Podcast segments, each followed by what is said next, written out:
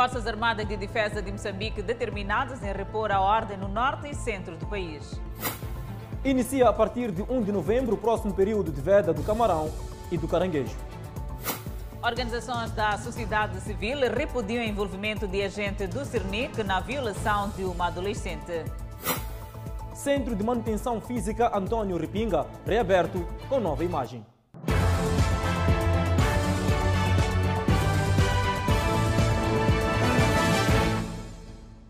Boa noite, estamos em direto e seguramente em simultâneo com as redes sociais e a Rádio Miramar. Sociedade Civil exige afastamento do agente do CERNIC que protagonizou o estupro a uma menor de 13 anos e todos envolvidos sejam responsabilizados. A violência sexual contra a menor foi despolitada através de um vídeo feito pelos próprios violadores. O Centro de Integridade Pública e várias organizações da sociedade civil que trabalham em defesa dos direitos da mulher juntaram-se numa só voz para denunciar e repudiar a violação sexual de uma menor de 13 anos de idade por três jovens, incluindo um agente do Serviço Nacional de Investigação Criminal. O repúdio veio de várias organizações da sociedade civil, nomeadamente Moleide, Associação de Mulheres de Carreira Jurídica, Associação Horizonte Azul e o respectivo Centro de Integridade Pública. Ela é uma rapariga em idade escolar e imaginem o bullying que ela vai sofrer na, na, na, na escola, perante os seus colegas, perante os seus vizinhos.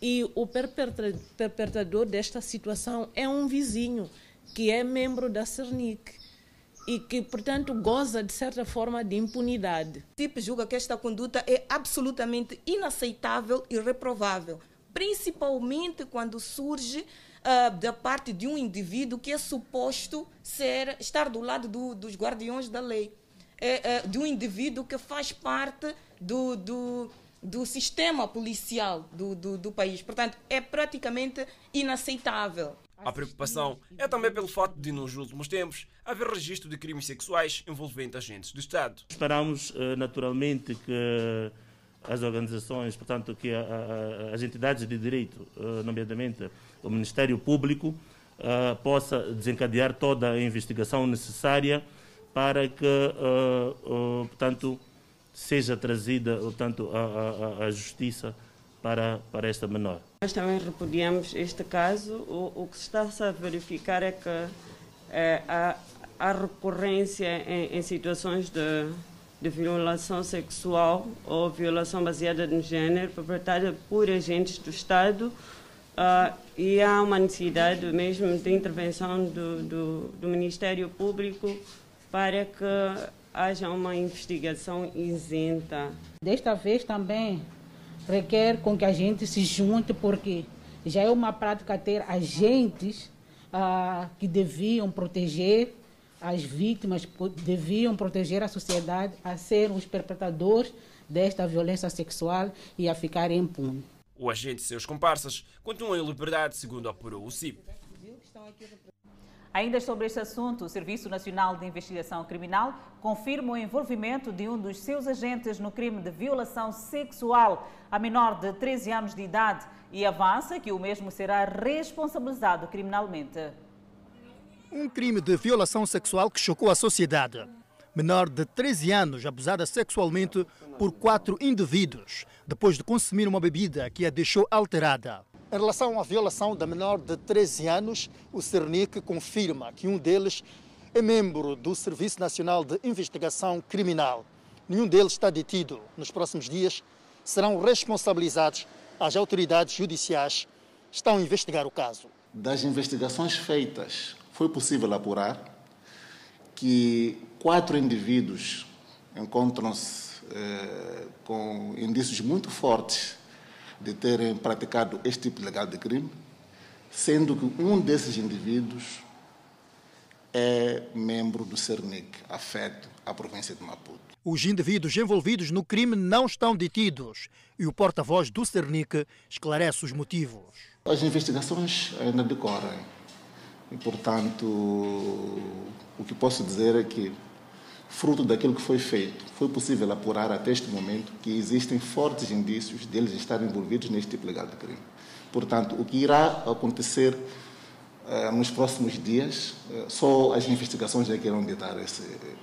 O Serviço Nacional de Investigação Criminal repudia o comportamento do agente envolvido na violação sexual a menor de 13 anos. Queremos desde já sublinhar que o CERNIC repudia este tipo de comportamento, não fazem parte dos seus desígnios é, ter no, no, no seu seio elementos que cometem comportamentos a todos os níveis eh, repudiáveis, como é o caso que, que, ao qual nos referimos.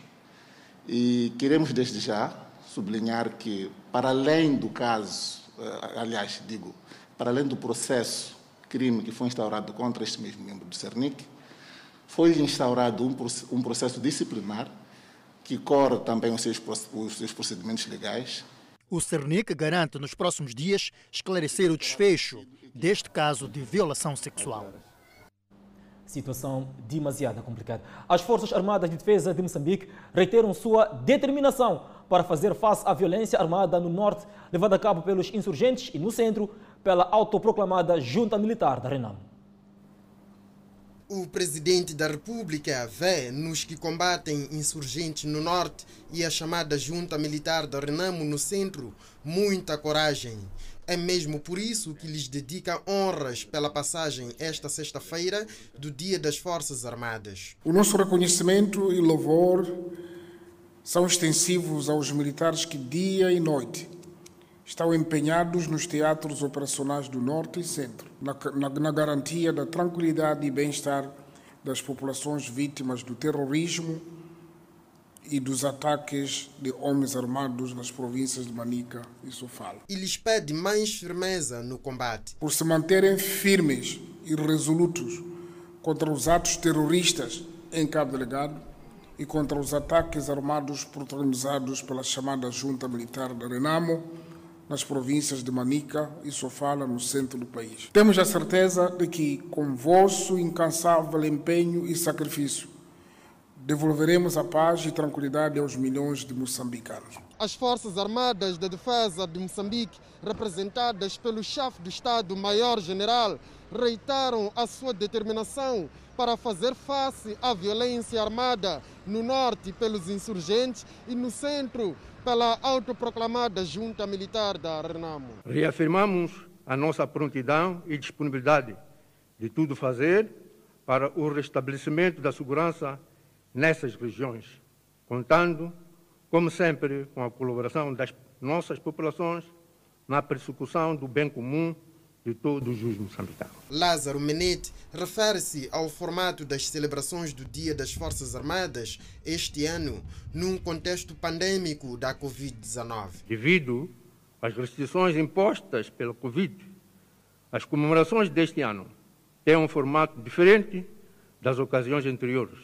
Os eventos culturais e desportivos estão sendo exibidos virtualmente, como forma de evitar aglomerações que propiciem contaminação. As Forças Armadas de Defesa de Moçambique saudaram esta quinta-feira o Presidente da República e o Comandante-Chefe das Forças de Defesa e Segurança pela passagem esta sexta-feira do dia do desencadeamento da luta de libertação nacional. A partir de 1 de novembro de 2020 a 31 de março de 2021, inicia a proibição de captura do camarão de superfície e caranguejo do mangal nas águas nacionais. As autoridades advertem que o incumprimento deste período vai implicar o não licenciamento e sanções criminais. Camarão e caranguejo, mariscos apreciados pelo sabor e valor econômico, mas a partir dos próximos meses deverá ser controlado. O momento é de preparação. A grande preocupação dos pescadores, sobretudo aqui na Baía de Maputo, é a falta de pescado. Afirmam que sempre que chega o período da veda, a dor de cabeça começa, porque muitos são obrigados a ficar parados e alguns a mudar de atividade. A veda do ano passado para este ano, acho que não, não houve produção como os anos anteriores. Não houve, não sei para aqueles da pesca industrial. Escassez de produto que não permite a reserva do pescado. Ah, depende da outra pessoa. Eu não tenho, não, eu não posso dizer nada porque não consigo mesmo guardar camarão, conservar. Às vezes apanha, não apanhar. Ainda assim, a veda deve acontecer para que as espécies possam se produzir. São cinco meses de interdição. E esta veda será de cinco meses, que vai iniciar no dia 1 de novembro de 2020 e terminar no dia 31 de março de 2021. Em relação à pescaria de caranguejo do Mangal, neste caso concreto nós temos o defeso. Queremos proteger as fêmeas ovadas. Teremos um defeso na pesca artesanal, ao nível nacional, que vai iniciar no dia 15 de outubro e vai terminar no dia 31 de dezembro de 2020. Durante este período será proibida a pesca, transporte, manipulação, processamento ou venda de camarão e caranguejo. A medida não se aplica a produtos provenientes da aquacultura. Este ano, as autoridades prometem medidas mais duras no caso da violação da veda e do defeso. Vão ser criminalizados os, os atos de violação da veda. Vocês sabem que nós temos duas componentes. No caso da, das infrações de pesca, tem natureza contravencional, mas o Código Penal, a Lei de Biodiversidade, penaliza casos de violação de veda e uso de artes nocivas. Sr. Chapelaine reconhece a importância da veda, mas não deixa de lamentar. Alguns estão em casa, assim, está assim, a pessoa já foi retido às redes, não tem outro dinheiro para comprar outro material, não, nem para pagar a multa, não consegue, então fica assim desquenado. As autoridades das pescas recomendam atividades alternativas neste período, tal é o caso da aquacultura. Foram detidos no posto administrativo de Infulene dois jovens indiciados de roubo. Segundo a polícia, o produto do furto ia ser vendido no mercado informal. São 60 metros de tubo furtados na noite da última quarta-feira no bairro Zona Verde do município da Matola. No âmbito do trabalho operativo policial, foram neutralizados dois indivíduos que se dedicavam a vandalização de tubos de água com o fim de comercializar no mercado informal. Este indiciado diz ser estudante e foi envolvido no crime pelo amigo de infância. Ele que me chamou, disse que tem um tubo na, na zona. Depois fomos tirar. A ideia foi dele, ele que tem muita coisa a dizer. Entretanto, seu amigo, apontado como cérebro do crime, nega o cargo de chefia e contra-ataca. Isaac diz que o, o chefe de tudo isso és tu. Oh, eu não sou chefe, eu Ah, não sou chefe de nada. o que aconteceu? Ah, foi uma cena que estava nas nossas pauladas, aconteceu. Esse veio me acordar, esse aqui. Estava a dormir. O tubo que serviria para fornecer água aos moradores do bairro Zona Verde foi desenterrado 24 horas depois de ter sido enterrado por um fornecedor privado de água. Os ladrões são jovens da zona, são conhecidos como ladrões e até nem são queridos por aqui. A detenção dos indiciados aconteceu graças à colaboração da população. A polícia tomou conhecimento através de uma denúncia popular. De imediato, acionamos as nossas linhas operativas que culminaram com a neutralização dos mesmos. Com a vandalização da tubagem, são dezenas de famílias que ficarão sem água potável na Zona Verde. Pois bem, uma semana depois de ter sido encerrada por alegadamente ter tentado exportar materiais dos CFM roubados na linha de Machipanda, o assessor jurídico da empresa Afrometal diz que a ação da polícia é ilegal. Na semana passada, as autoridades policiais, junto dos caminhos de ferro de Moçambique, apreenderam uma quantidade não especificada de chumbadores de travessa de betão roubados na linha férrea de Machipanda. Os referidos chumbadores, já empacotados num contentor, estavam em vias de ser exportados para o exterior. Após a apreensão do referido material, foi ordenado pela Polícia da República de Moçambique o encerramento da empresa Afrometal enquanto decorrem investigações. Nesta quinta-feira, o assessor jurídico da empresa diz que a ação da Polícia da República de Moçambique é ilegal e a mesma carece de uma autorização de uma entidade competente. Se aparece alguma autoridade policial, bem como tanto dos caminhos de ferro de Moçambique, a, a, tanto a demandar tal atitude, nós entendemos que tanto carece a, de legalidade deste ato. Face a esta situação, José Capassura afirma que as atividades que haviam sido interrompidas na empresa irão continuar até que haja uma ordem contrária. Há de iniciar, tanto ainda hoje, as atividades, enquanto não existir, ah, tanto alguma ordem legitimamente emanada por uma autoridade competente, claramente que a empresa há de continuar a exercer a sua atividade. Capassura defende-se que ao adquirir tal material dos caminhos de ferro de Moçambique, a empresa foi enganada por terceiros que são identificáveis.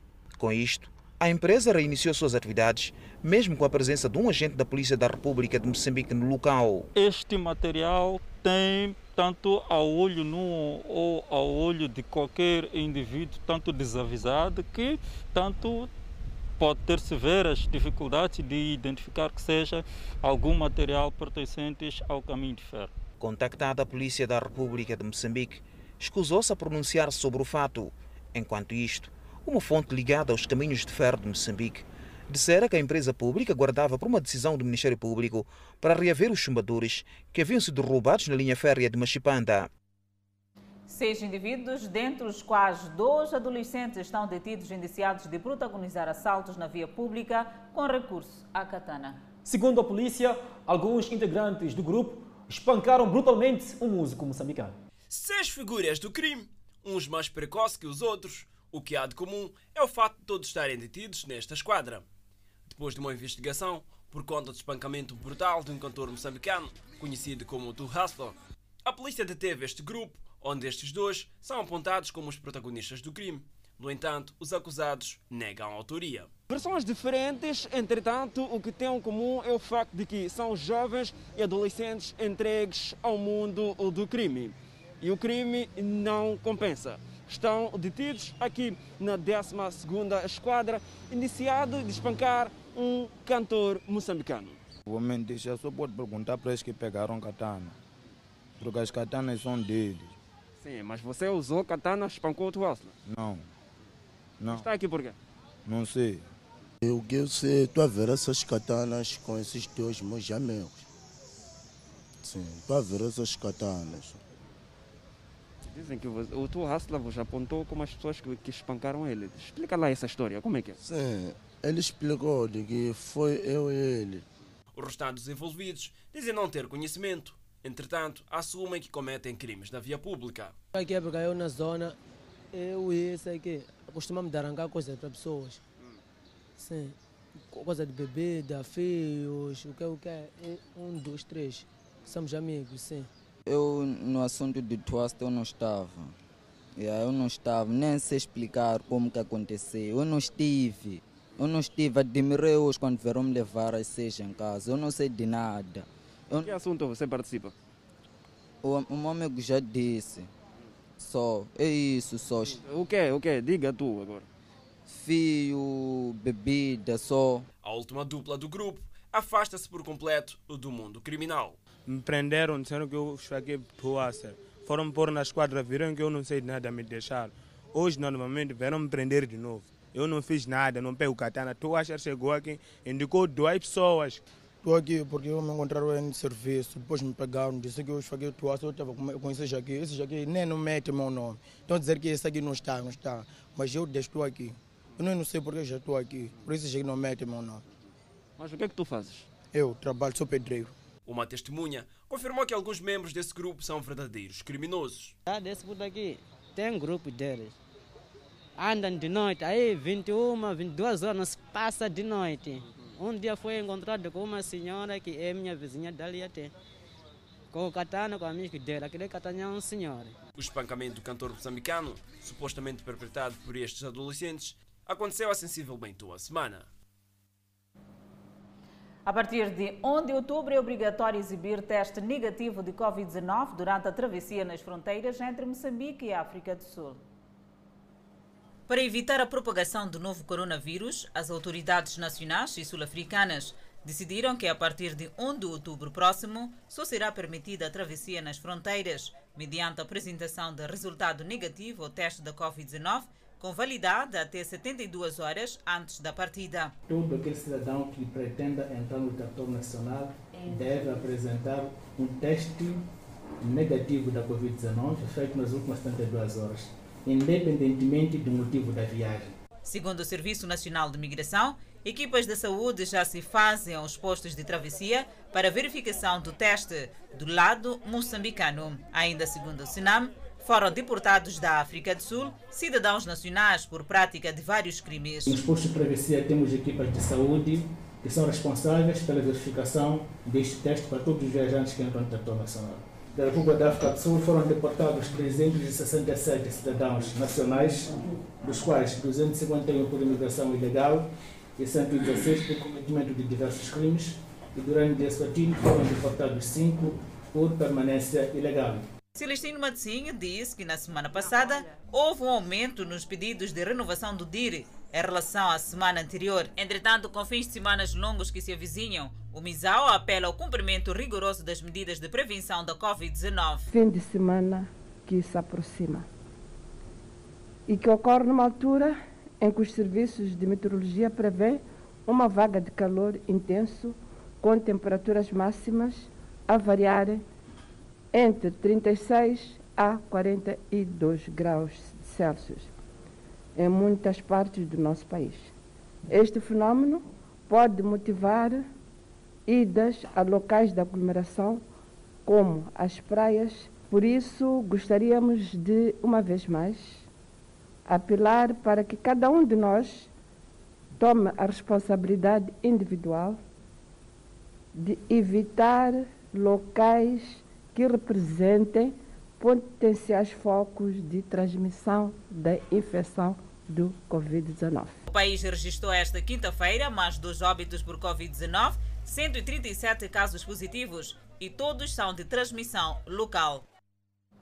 E por falar na pandemia viral, os resultados do inquérito seroepidemiológico apontam membros da PRM, Polícia Municipal e transportadores como os mais expostos ao novo coronavírus na cidade de Tete. É da rua que se espreita o perigo. Durante o trabalho, o inimigo invisível está ali, bem perto ao lado dos agentes da PRM, Polícia Municipal e transportadores. É isso que revela o inquérito epidemiológico sobre a Covid-19 na cidade de Tete. A PRM, a Polícia Municipal e transportadores apresentaram maior taxa de exposição ao novo coronavírus na cidade de Tete. Ah, por outro lado, temos os transportadores de médio e longo curso uh, que apresentaram maior exposição ao novo coronavírus entre os, tra os, transportadores. Dos nove bairros inquiridos, o bairro Matundo está no lugar cimeiro da exposição ao contágio pelo novo coronavírus. Constatamos que adolescentes e jovens apresentam maior exposição ao novo coronavírus.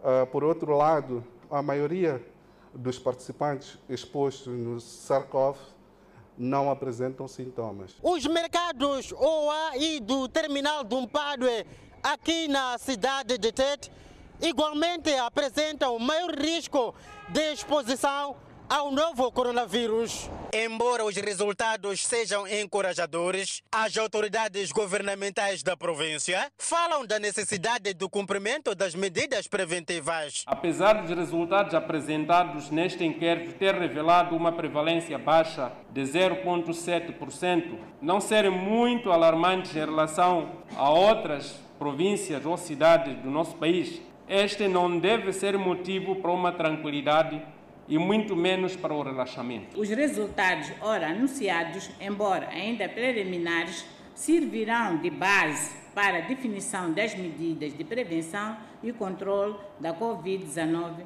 na nossa província nos próximos dias. Daqui para frente, o MISAL quer ver ações e mais ações de prevenção. Aqui realçar que os inquéritos epidemiológicos, eles não são a vara mágica a vara mágica são as ações que se seguem após a realização dos inquéritos seroepidemiológicos, em que são identificados os focos de transmissão e os grupos profissionais e etários mais afetados. A realização do inquérito que abrangiu pouco mais de 5 mil pessoas da cidade capital da província contou com o apoio de parceiros. Reiterar que toda a resposta foi garantida em circunstâncias muito desafiadoras. Porque a chegada de Covid-19 em Moçambique ocorre após vários anos de modesto desempenho econômico, com condições de vida generalizadas adversas para a grande maioria dos moçambicanos, mas também pela implementação paralela dos processos, do processo de descentralização que complicou bastante as ações de implementação concretas. Nas últimas semanas, a província de Tete tem registrado números elevados da positividade, aliado a um visível relaxamento populacional, o que preocupa as autoridades. Ainda sobre a Covid-19, vamos apresentar a sua evolução no país. Moçambique registrou mais 208 casos totalmente recuperados da Covid-19. Com este número, sobe para 4.558 totalmente recuperados da doença. O país tem um cumulativo de 202 internados em unidades hospitalares devido ao Covid-19, das quais 52 sob cuidados médicos nos centros de isolamento. No outro quadro, vamos apresentar o número de casos positivos. O país tem acumulativamente 7.399 casos positivos registrados, dos quais 7.113 de transmissão local e 286 importados. Moçambique testou nas últimas 24 horas 1.255 amostras, das quais 137 revelaram-se positivas. Dos 137 casos hoje reportados, 131 são indivíduos de nacionalidade moçambicana e 6 de nacionalidade indiana, todos de transmissão local. O país tem 2.786 casos ativos da Covid-19 e, com registro de mais dois óbitos nas últimas 24 horas, sobe para 51 o número de mortes por Covid-19. Funcionário da saúde do Hospital Provincial de Chimoio, que estava infectado pela Covid-19, já goza de boa saúde. A TV Miramar exibiu uma matéria que dava conta de um funcionário da saúde do Hospital Provincial de Chimoio que testou positivo para a Covid-19. O funcionário estava afeto na área da medicina, teria contraído o vírus após atender dois pacientes positivos que perderam a vida vítima da Covid-19. Tivemos um funcionário que deu positivo dentro do rastreio de todos os contactos que tiveram com estes doentes. Infelizmente, nosso colega foi acusou positivo e neste momento ele está em isolamento, está assintomático. Esta quinta-feira, o Hospital Provincial de Chimoio veio ao público afirmar que o funcionário já goza de boa saúde, ou seja, está recuperado da Covid-19. O nosso, o nosso profissional de saúde que acusou coronavírus positivo, neste momento já está melhor. Ele já fez as testagens consecutivas uh, após o período de quarentena e ele já está melhor, então estamos agora só em uh, recebê-lo de volta para as, para, para as suas atividades normais a nível do hospital mas felizmente toda a sua família rastreada também deu negativo. Este é o primeiro funcionário da saúde do Hospital Provincial de Chimoio que teria acusado positivo para a Covid-19 e a diretora clínica desta unidade sanitária garantiu que foram localizados todos os contatos internos e acusaram negativos. Felizmente não tivemos ainda mais nenhum profissional de saúde do Hospital Provincial de Chimoio com teste positivo para o coronavírus. As autoridades sanitárias na província de Manica desdobram-se na prevenção contra a Covid-19 por forma a evitar a contaminação de outros quadros do Ministério da Saúde. O rei Suata III aprecia a forma como o governo e o povo moçambicano combate o coronavírus e mandou um enviado especial para encontrar o presidente da República, Filipe Nunes, para início de uma luta conjunta contra o novo coronavírus. O presidente da República, Felipe News, recebeu esta quinta-feira Muagwa Gamedzi, um enviado especial do Reino de Eswatini. A mensagem do enviado do Reino Swati começa com apreciação à forma como Moçambique faz face à pandemia da Covid-19. Congratulatory message to Mensagem de felicitação ao presidente pela forma como ele e o povo moçambicano fazem face à pandemia da Covid-19. Pode-se escolher um amigo, mas nunca um vizinho. É a metáfora trazida pelo enviado especial do Reino Swati III para fazer entender ao presidente da República de Moçambique que, por conta das suas posições geográficas, o reino de Eswatini e Moçambique precisam trabalhar juntos nas operações do combate ao coronavírus. we should fight together.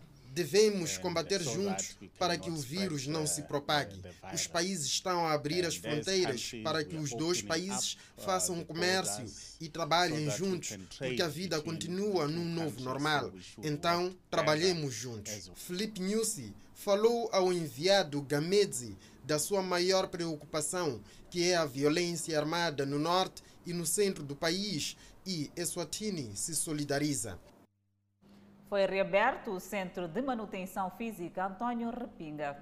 O local esteve encerrado durante três anos para beneficiar de obras de reabilitação.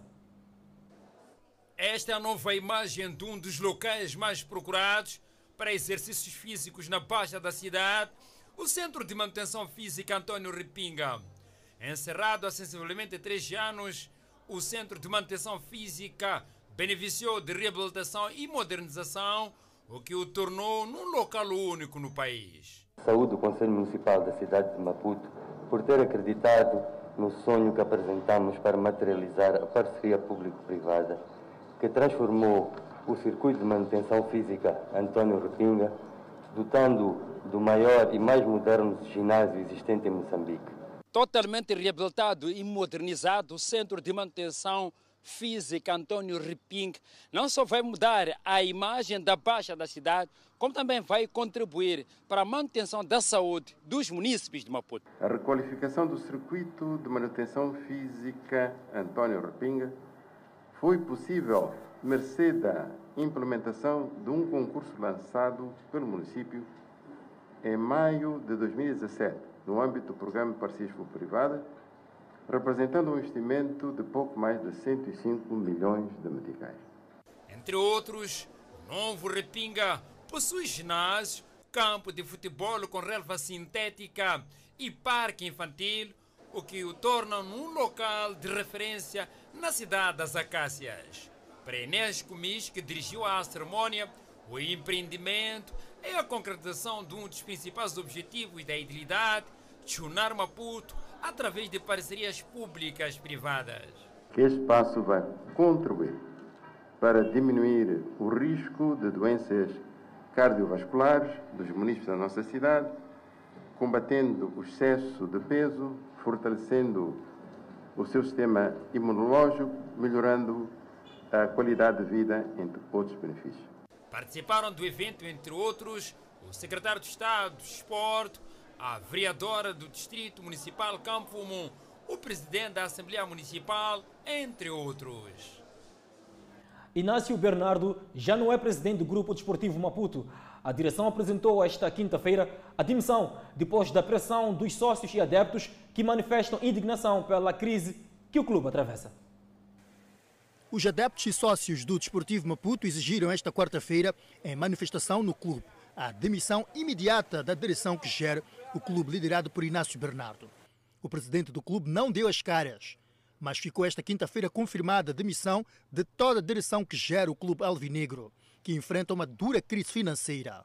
O presidente do Grupo Esportivo Maputo, eleito, e a sua direção, hoje apresentaram a demissão a, ao presidente da mesa da Assembleia Geral.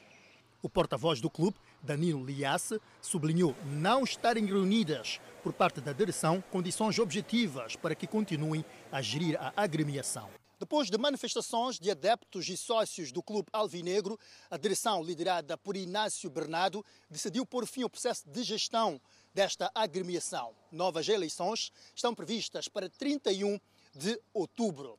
A decisão da direção, liderada por Inácio Bernardo, é justificada com o fato de recuperar uma boa imagem, um bom clima no Clube das Águias. É uma decisão altamente ponderada pelo presidente e pela direção eh, e tem um único objetivo que é de unir a família alvinegra, eh, salvaguardar a imagem do Grupo Desportivo de Maputo. Enquanto não se realiza a Assembleia Geral, já agendada para 31 de outubro, a direção liderada por Inácio Bernardo vai continuar a acompanhar os processos administrativos do clube para não comprometer a participação da equipa de futebol no Moçambola, que pode arrancar em novembro.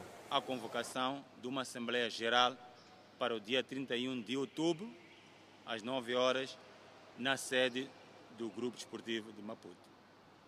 E foi igualmente aceite, só que, como sabemos, este é um processo e, devido a este vazio, a direção continuará naquilo que tange aos processos administrativos com vista à entrega do, do clube, em todas as suas vertentes, aquele que vai ser aqueles que, aqueles que vão dirigir o, o, o próprio clube a posterior. Em relação aos nove meses de dívida de pagamento de salários aos trabalhadores e jogadores, a direção garante que vai resolver nos próximos tempos. O Presidente da República dirige amanhã as cerimônias centrais do 56º aniversário do desencadeamento da luta de libertação nacional. Inampula quer melhorar a exploração de minérios. Mais detalhes já seguiram o intervalo. De volta ao Fala Moçambique, o Presidente da República e Comandante-em-Chefe das Forças de Defesa e Segurança, Felipe Jacinto Nunes, dirige amanhã, dia 25 de setembro de 2020, pelas 9 horas, no Monumento dos Heróis Moçambicanos, em Maputo, a cerimônia de deposição da coroa de flores por ocasião do 56º aniversário do desencadeamento da luta armada de libertação nacional e Dia das Forças Armadas de Defesa de Moçambique, que celebra sob o lema FEDM 56 anos engajados na defesa da soberania, firmes na consolidação da paz. No local, o chefe do Estado moçambicano irá igualmente orientar a cerimônia de imposição de insígnias de títulos honoríficos e condecorações a 30 cidadãos nacionais em reconhecimento da sua participação ativa na luta de libertação da pátria moçambicana, bem como do esforço abnegado tendente a valorizar as conquistas da independência nacional da moçambicanidade e do desenvolvimento. De salientar que, ao nível das províncias, o presidente Felipe Nunes determinou, através do despacho presidencial, delegar os poderes aos secretários de Estado da cidade de Maputo e de todas as províncias do país para procederem à imposição de insígnias, de títulos honoríficos e condecorações a cidadãos nacionais designados pelo chefe do Estado. Arranca em novembro a segunda fase de exploração de recursos minerais nos distritos de Larde e Moma, na província de Nampula. São projetos que poderão incrementar os níveis de exploração de recursos e contribuir para a economia do país nos próximos 25 anos. A transferência da estrutura mineira composta por uma draga, uma planta e outros equipamentos arrancou há quase duas semanas da zona de Topuito, no distrito de Larde, onde encontrava-se a operar desde o ano de 2013 a localidade de Peleville, no vizinho distrito de Moma, onde poderá operar a partir do mês de novembro. Ainda no processo da transferência da estrutura mineira, que antes operava na zona de Topuito, no distrito de Larde, para a localidade de Pilville, já no distrito de Moma. E esta é a planta que antes encontrava-se a operar, como disse, na zona de Topuito e que será montada dentro de dias na zona de Pilville, que dista alguns quilómetros deste ponto. Muito trabalho está sendo posto na área de, de segurança das pessoas, segurança dos trabalhadores, segurança das comunidades. Esta fábrica atrai muita, muita comunidade para, para ver porque é um momento ímpar e então por isso temos um cordão de segurança muito forte para garantirmos que não tenhamos incidentes. Só esta estrutura pesa mais de 7 mil toneladas e foi preciso abrir uma estrada de 42 metros de largura, montagem de uma plataforma com 280 eixos de rodas, para que esta draga fosse movimentada do local onde tinha sido montada desde o ano de 2013 para Piliville, zona tida como potencial em recursos minerais. Piliville é, é um depósito é, rico né, em relação ao depósito que estávamos a finalizar. Portanto, por isso mesmo estamos à espera, estamos uh, uh, ansiosos para ver o aumento da produção a partir de, de 2021. O governo de Nampula projeta, com o arranque da exploração de recursos minerais na zona de Pleville Moma, aumentar cada vez mais as receitas provenientes desta atividade. Isto vai significar o aumento da produção em 20% do mineral para a disponibilidade no mercado internacional e também o melhoramento das condições de vida da nossa população aqui no distrito. Igualmente, nós eh, estamos muito satisfeitos porque a maior parte das pessoas empregues neste momento são moçambicanos e locais aqui da nossa província de Nampula. Em Topuito, distrito de Lardi, onde a estrutura operava desde 2013, o governo local fala de avanços alcançados até esta parte. Já temos algumas infraestruturas, me refiro, centros de saúde, escolas, e já temos um instituto politécnico que foi a pedido da população para a construção de uma escola técnica os trabalhos de montagem dos equipamentos finais para a exploração de recursos minerais em Peleville, no distrito de Moma, serão concluídos dentro de algumas semanas. Presume-se que seja corpo de um pescador encontrado a flutuar na baía de Inhamban. A população que vive nas redondezas do local onde foi achado o corpo desconhece a sua identidade. Trata-se de um homem cuja identidade não nos foi possível apurar, mas que aparenta ter pouco mais de 40 anos de idade, que na manhã desta quinta-feira o seu corpo foi encontrado a flutuar nas águas da Baía de Inhambane. Os pescadores que logo de manhã se fizeram ao mar não reconhecem o mesmo, mas presumem ser um pescador que tenha afogado durante o exercício das suas funções. Não, aqui na zona não é conhecido. Sou alguém que, que apanhou aqui quando estava na, nesta água aqui.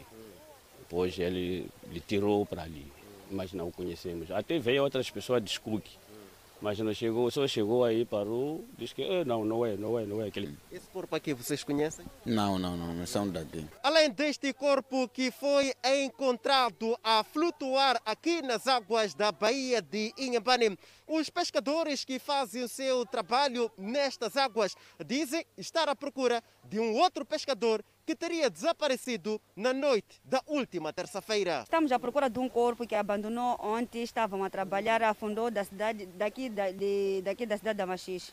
Este que sim, os colegas já apareceram para poder ver o corpo. O corpo não é, mas ainda estamos preocupados em entender achar o outro corpo que afundou aqui na praia. A dona Quitéria vive nesta residência, bem próximo ao local onde foi encontrado este corpo.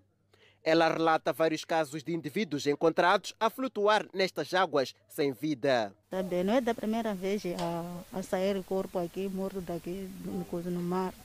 Hum. Acontece sempre? Hum, sempre acontece.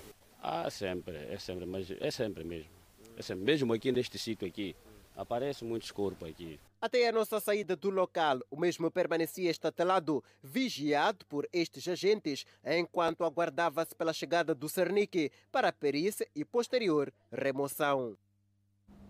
Duas escolas construídas com material misto no distrito de Namakura foram reforçadas com vista a que se tornem resilientes a ventos calamitosos que têm fustigado as regiões em épocas chuvosas.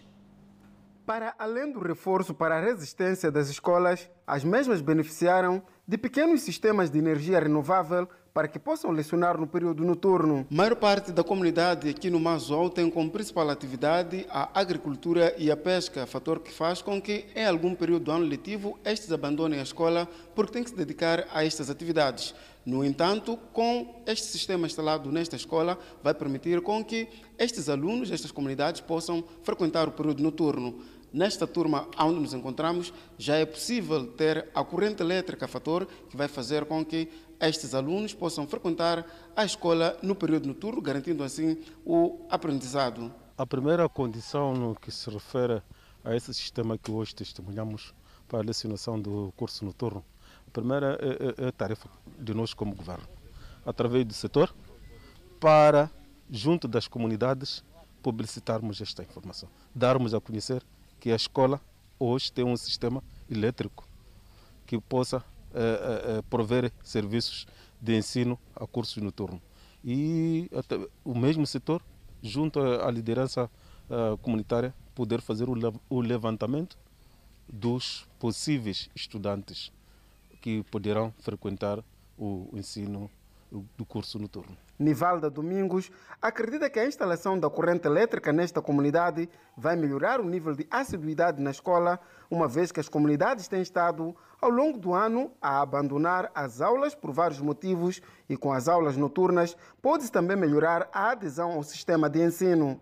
Gostaria de pedir ao governo para organizar as condições de manutenção do poço que existe aqui na escola para a manutenção da higiene coletiva, assim como pessoal.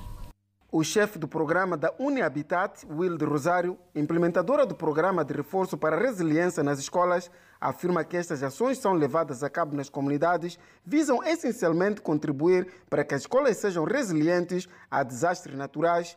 Por outro lado, e, por outro, aumentar o nível de acesso à educação. Este equipamento que foi aqui instalado tem capacidade para instalar, para abastecer aqui na escola e pelo menos mais de 5 a 10 casas nas proximidades. Mas durante o processo de instalação do sistema, como foi um processo participativo com as comunidades, porque as comunidades aí também e, e o Conselho Escolar fazem a gestão e a manutenção do sistema, decidiu-se que a instalação iria ser simplesmente nas escolas, aqui nas escolas onde seria o sistema, e todos os membros das comunidades que querem carregar telefone ou outros equipamentos dirigem-se na escola, porque isso vai facilitar a gestão e o controle do, próximo, do próprio sistema e assim dar mais tempo de vida útil ao próprio sistema. Para a implementação destas ações nas escolas, foram investidos mais de um milhão de meticais provenientes do governo e parceiros. Não perca no próximo bloco, em Quilman, dois jovens foram detidos por terem assassinado a própria tia. É verdade, mas dois jovens estão detidos em Sofala na posse de drogas. São notícias de acompanhar no de Intervalo. Até já. De volta ao Fala Moçambique, estão detidos no comando distrital de Quelimane dois jovens acusados de terem tirado a vida da própria tia com recurso a um machado no posto administrativo de Maiquival. É nas mãos dos sobrinhos que a anciã de 70 anos teria perdido a vida. A idosa, que se encontrava a cozinhar, foi golpeada e não resistiu.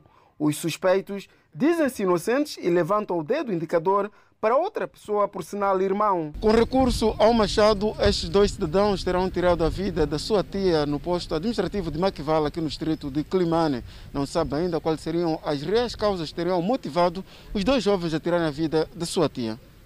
Eu ia lá mesmo perto de casa dessa velha, porque as vizinhas dele, eu costumo brincar lá mesmo a carregar meu telefone. Então depois que ele saiu, foi fazer coisas dele.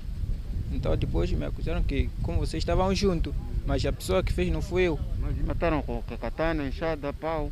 Ele é que sabe, porque ele fugiu. O tempo que eu saí de, de, de Pareia para em casa, e depois não era sexta-feira. E depois dali eu saí. Mas explica lá, você matou ou não matou? Não matei. Então quem matou? Quem matou é meu irmão. Seu irmão está onde? Fugiu. O porta-voz da PRM na Zambésia, Sidney Rolonso, diz que a ação dos jovens representa uma má atitude contra a pessoa da terceira idade que devia antes de mais receber o carinho dos jovens. Três desses indivíduos colocaram-se em fuga imediatamente. Uh, felizmente conseguimos trazer dois sob custódia. Um está ainda foragido, mas os nossos colegas estão no terreno e vão naturalmente esclarecer uh, o mais breve possível este caso. E nós gostaríamos de apelar à população ao respeito à pessoa idosa envelhecer não deve ser sinônimo de sermos acusados de feitiçaria. É preciso que a gente preserve uh, as pessoas idosas, são um acervo vivo sobre a nossa história, são pessoas que nós devemos sempre, mas sempre contar com elas. Apesar de nos últimos anos ter estado a reduzir a morte de idosas por acusações de feitiçaria, a PRM tem estado a se mostrar preocupada com o registro de casos isolados, um pouco pela província da Zambésia, sendo que encontros com a comunidade têm estado a ser realizados ao nível das regiões com estes focos. Seguindo a tendência tecnológica durante a peça a seguir, vamos verificar o nosso QR Code, que vai dar acesso à informação na íntegra no YouTube. Seguimos com dois indivíduos que foram detidos no Comando Distrital de Dondo, em Sofala. Na posse dos mesmos, a polícia apreendeu pequenas quantidades de droga. Foi durante o seu trabalho de rotina que a Polícia da República de Moçambique neutralizou este cidadão que levava consigo esta droga. No momento em que foi interpelado pela Polícia da República de Moçambique, o cidadão acabava de envolver-se numa confusão com os moradores locais. Levado ao comando da PRM, no ato da revista, foi encontrado com esta droga. Quando questionado pelas autoridades, este apontou esta mulher como vendedora da referida droga. Há que referenciar que, nesta altura, as diligências continuam, portanto, desta equipe coordenada que fizemos menção, visando portanto, neutralizar portanto, um outro cidadão que é, por sinal, um dos maiores fornecedores portanto, desta droga a nível da área, sob o comando estatal de dono. Lemos Macaela, de 54 anos de idade, conta que é consumidor da droga há bastante tempo. Quando consumo o produto, meu serviço não é bater pessoa. É de ir na machamba, trabalhar, voltar. De repente foi, foi interpelado com a polícia, vim aqui, fomos fazer a diligência, fomos a mostrar a entrada dessa dona que vende, que vende o tabaco. A mulher, que também foi detida pelas autoridades policiais no distrito do Dondo, conta que vendia droga na sua residência a mando do seu marido. Ele comprava, vinha, fazia bolinhas e dava-me, dizia assim, quando vir um dos meus amigos, vende para eles cada bolinha 20 meticais. Cujo esse dinheiro era para manter a base dele conseguir outro valor para ir comprar copos para ele conseguir consumir e vender de novo. A polícia aqui no distrito de Dondo, na província de Sofala, trabalha no sentido de localizar o esposo da mulher que é apontado como fornecedora da droga. Enquanto decorrem as diligências, o porta-voz da PRM em Sofala fez saber que já foi aberto um auto processual contra os dois detidos, que seguirá seus trâmites legais. O presidente do MDM, David Simango, diz que a solução para dar fim à situação do terrorismo em Cabo Delgado passa necessariamente por uma união conjunta de todas as forças vivas da sociedade. O presidente do Movimento Democrático de Moçambique, David Simango, que encontra-se de visita de trabalho à Zona Norte, com destaque para as províncias de Cabo Delgado e Nampula, concretamente nas zonas que acolhem os deslocados de Cabo Delgado, onde presta apoio alimentar às famílias. Começa por dizer que, para o agravamento da situação de conflito naquele ponto, houve falha nas políticas de governação no país nos últimos quatro anos. Se em Moçambique, em 2015, 2014 tivesse investido forte em Cabo Delgado, os insurgentes não teriam espaço, não teriam campo, não estariam a aliciar as pessoas. Portanto, há que continuar a fazer isso. E outra grande questão que temos que olhar é o que é que vamos fazer com esse grande número de deslocados? Perderam tudo, não tem nada, não tem nada. Se o Estado hoje tem dificuldades de dar comida, de dar alimentos a essas famílias, imagina qual é o futuro dessas pessoas. Simango considera ainda que a solução para dar o fim do caso de Cabo Delgado passa necessariamente da união conjunta de todas as forças vivas da sociedade. É preciso que nós investamos no sentido de proporcionar os locais onde há recursos que sejam os primeiros. Primeiros, primeiros e primeiros. As famílias que, desde o início dos atos de terror em Cabo Delgado, procuram abrigo em diferentes pontos do país, encontram-se acolhidas em grande número no posto administrativo de Namialo, distrito de Maconta e cidade de Nampula. Temos que fazer alguma coisa. Como pode ver, aqui tem muitas crianças, tem pessoas adultas. E é uma senhora que acolheu essas famílias todas. Estão a passar fome já deve imaginar, eh, com fome, teremos crianças mal nutridas. Com fome, teremos doenças a afetar essas famílias. Nesta casa, por exemplo, localizada a alguras do bairro de Namtequiliwa, vivem 51 pessoas, com destaque para menores de idade e adultos, tal como fez saber esta cidadã que acolheu as famílias. Vamos dormir assim mesma maneira. Às vezes eu, quando apanhar esse dinheiro, vou comprar um saco de celeste, comer dois dias, acabar. Assim mesmo, ficar às sete de manhã, criança ainda não comeram. Este é um dos quarteirões aqui no bairro de Namtikliwa, cidade de Nampula, que acolhe mais de 100 famílias. Estão aqui porque o presidente do MDM, David Simango, escolheu este ponto para prestar apoio alimentar a estas famílias. São famílias deslocadas de vários distritos da província de Cabo Delgado por causa dos atos de terrorismo. o número de pessoas que até então já escalou a província de Nampula por causa dos atos de terror em Cabo Delgado aponta para mais de 20 mil. Mais dois polícias foram baleados nos Estados Unidos. E chuva forte inunda a estação de metrô em Madrid. Mais detalhes desta atualidade internacional já seguiram o intervalo. Seguimos agora com a atualidade internacional em destaque. Antes do intervalo, dois polícias foram baleados durante um protesto em Louisville, Estados Unidos da América.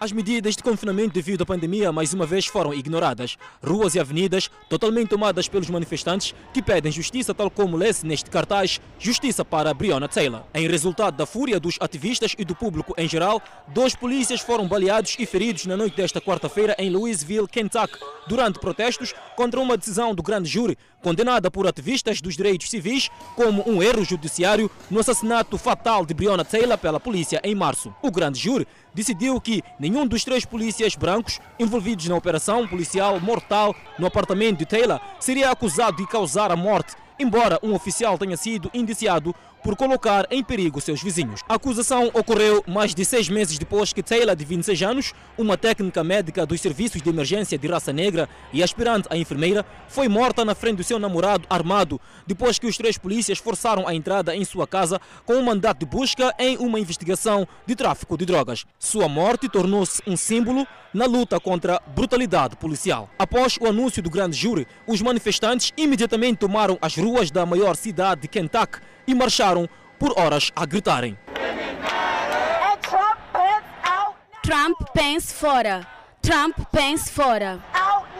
Alguns erguiam os cartazes com mensagens de reivindicação e outros com bandeiras dos Estados Unidos, demonstrando revolta. As manifestações permaneceram pacíficas até que vários tiros soaram enquanto a polícia fortemente armada cercava uma multidão de manifestantes ao anoitecer, ordenando que a multidão se dispersasse cerca de meia hora antes das 21 horas, já que o toque de recolher estava para entrar em vigor. Dois polícias foram baleados e feridos, disse o chefe interino da Polícia Metropolitana de Louisville, Robert Skronda. Esta jovem, por sinal ativista do movimento Black Lives Matter, disse: Estamos a pedir justiça para Breonna Taylor. O veredito de hoje não foi justo. Estamos certos por estar aborrecidos. Esta é a razão que traz centenas de pessoas às ruas. Um suspeito foi preso e os dois polícias feridos estão em condições estáveis. Um deles submetido a uma cirurgia com ferimentos não fatais, disse Skondra. Entretanto, não deu mais detalhes. E a Petróleo e Gás Natural da Índia diz que o incêndio que eclodiu numa planta de processamento de gás Azira, no estado de Gujarat, na manhã desta quinta-feira, foi controlado. O coletor de Surat e magistrado distrital Daval Patel, um alto funcionário da cidade, disse que o incêndio foi causado por uma ruptura num oleoduto no terminal de gás. A fábrica da ONGC fica em Surat, uma cidade de Gujarat. Uma nuvem de vapor de hidrocarboneto foi vista acima da planta do processamento de gás Hazira e três explosões consecutivas aconteceram. O incêndio foi relatado, disse Patel. As imagens da cena do crime mostraram enormes chamas vistas por trás da entrada da planta de processamento, com apenas colunas de fumaça a subirem ao ar. Uma fonte familiarizada com o assunto disse que a planta de Hazira processa gás do campo de gás Bassein no litoral do estado de Maharashtra, ao sul de Gujarat. Fortes chuvas em Madrid causaram enchentes na manhã desta quinta-feira em algumas estações de metrô e interromperam a passagem de passageiros na capital espanhola. Os usuários do metro postaram vídeos nas redes sociais mostrando trilhos de metro inundados, bem como outras partes da estação parcialmente submersas. Pelo menos cinco linhas e várias estações foram afetadas, de acordo com o Metro de Madrid, que foi progressivamente retomando seu serviço depois que a água foi drenada. De acordo com a Agência Meteorológica Espanhola, as chuvas das 8 às 10 horas locais causaram um acúmulo de 17 a 19 litros por metro quadrado. Tempestade Beta enfraqueceu para uma depressão tropical enquanto avança para o interior ao longo da costa do Texas, desencadeando chuvas fortes. A chuva submergiu várias estradas esta quarta-feira na cidade mais populosa do país. varreu carros, escolas foram fechadas, tribunais e portos de transporte de energia. As inundações foram mais intensas no sul de Austin. O chefe dos bombeiros de Austin, Samuel Pena, disse que houve mais de 60 resgates e evacuações de pessoas nas enchentes causadas pela tempestade Beta. A maioria dos resgates ocorreu em veículos parados em ruas inundadas, disse Pena. A previsão era que Beta se movesse sobre o sudeste do Texas até esta quarta-feira, sobre Louisiana e Mississippi de quarta à noite até sexta-feira. Beta é a terceira tempestade nomeada no Golfo do México dos Estados Unidos da América em menos de um mês após os furacões Laura e Sal. Seguimos com os Jogos Olímpicos de Inverno, onde o oval de patinação está a velocidade 1000 na sua construção. O oval, também conhecido como fita de gelo, é um dos oito novos locais que a China está a construir para os Jogos Olímpicos de Inverno de 2022. Iniciadas em 2018, as obras de construção do local olímpico devem ser concluídas até o final deste ano, de acordo com as autoridades chinesas, embora uma contagem regressiva no local tenha mostrado que o projeto estaria concluído antes de 31 de outubro de 2020. A estrutura se expande por 79.990 metros quadrados e pode acomodar 12.056 espectadores. A China já fez extensos preparativos para os Jogos, que, segundo eles, estão a caminho de acontecer de 4 a 20 de fevereiro de 2022.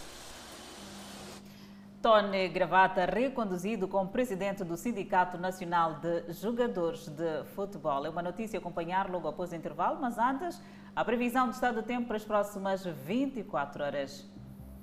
No norte do país, Pemba 29 de máxima, 20 de mínima, Lixinga 28 de máxima, 11 de mínima, Nampula 32 de máxima, 20 de mínima. Seguimos para o centro do país, Tete 35 de máxima, 21 de mínima, Quilimane 31 de máxima, 17 de mínima. Chimoio 30 de máxima, Beira 30, 29 de máxima, Vilanculo 27 de máxima, Nhambane 28 de máxima, Xaixai 36 de máxima, Maputo 38 de máxima e 16 de mínima. De volta ao Fala Moçambique com a página desportiva. Tony Gravata, antigo defesa internacional moçambicano, reconduzido como presidente do Sindicato Nacional de Jogadores de Futebol. Adelaide Isabel, Gravata promete trabalhar para acabar com dívidas de salários que alguns clubes têm com os futebolistas. Será o segundo mandato de Tony Gravata à frente do Sindicato dos Jogadores de Futebol, organismo que já vinha dirigindo desde 2014. Para este segundo mandato, que termina em 2024, Gravata elegeu como prioridade a sindicalização dos jogadores moçambicanos, apostando em três pilares de governação, nomeadamente dinamismo, trabalho em equipa e convergência. Os desafios já foram devidamente definidos. Creio que o nosso maior desafio neste momento será, de fato, a continuidade destes processos. Estes processos e outros que dizem respeito à inserção do próprio sindicato, uh, o espaço que os jogadores têm, têm de ter no panorama futebolístico nacional. Então, são esses os nossos maiores desafios e tornar o sindicato mais forte do ponto de vista institucional. Para Tony Gravata, os problemas enfrentados pelos futebolistas moçambicanos devem ser definitivamente resolvidos. Posso destacar uh, o incumprimento no pagamento de salários, uh, a questão de, de, de, da canalização, desconto de canalização uh, do valor para a segurança social, uh, os aspectos ligados à, à, à, assistência médica, medicamentosa. Então são alguns dos aspectos que posso levantar assim a priori que são constituem grandes problemas também para, para, para o próprio jogador. Mas no meio disso tudo uh, temos algumas coisas que foram avançadas. Por exemplo, já temos um memorando com o Instituto Nacional de Segurança Social e vamos desde já começar a, a materializar a, a, a esse mesmo memorando. O presidente do Sindicato Nacional de Jogadores de Futebol estende a preocupação dos futebolistas na rigorosidade no cumprimento dos contratos. Nós temos um, um contato com a Federação Moçambicana de Futebol no sentido de eh, fazer cumprir aquilo que está estatutado nos contratos entre os clubes e os jogadores. Aliás, é esta entidade que tem essa responsabilidade ou que tem o poder eh, eh, eh sancionatório. Eh, há, há demais que estão a ser feitas para que isso aconteça. Paralelamente a isso, há um outro elemento que vem dar-nos maior força, que é o processo de licenciamento. O processo de licenciamento uh, tem, tem no, no, no, nos seus requisitos a componente financeira, onde a FIFA não permite que os clubes transitam com dívidas de uma época, de uma época para outra.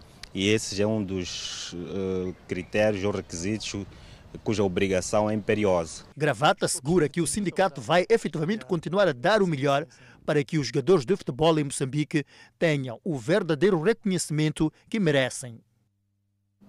E já na reta final do jornal, importa salientar que o Presidente da República e Comandante em Chefe das Forças de Defesa e Segurança, Felipe Jacinto Nunes, dirige amanhã, 25 de setembro, pelas 9 horas, no Monumento dos Heróis Moçambicanos, em Maputo, a cerimónia de deposição da coroa de flores por ocasião do 56º aniversário do desencadeamento da luta armada de libertação nacional e Dia das Forças Armadas de Defesa de Moçambique, que se, que celebra sob o lema FADM, 56 anos engajados na defesa da soberania, firmes na consolidação da paz. Pois é, Adelaide, se gostou de uma das nossas reportagens ou pretende rever a edição na sua interesa, pode fazê-lo através das redes sociais, com maior destaque para o Facebook e YouTube.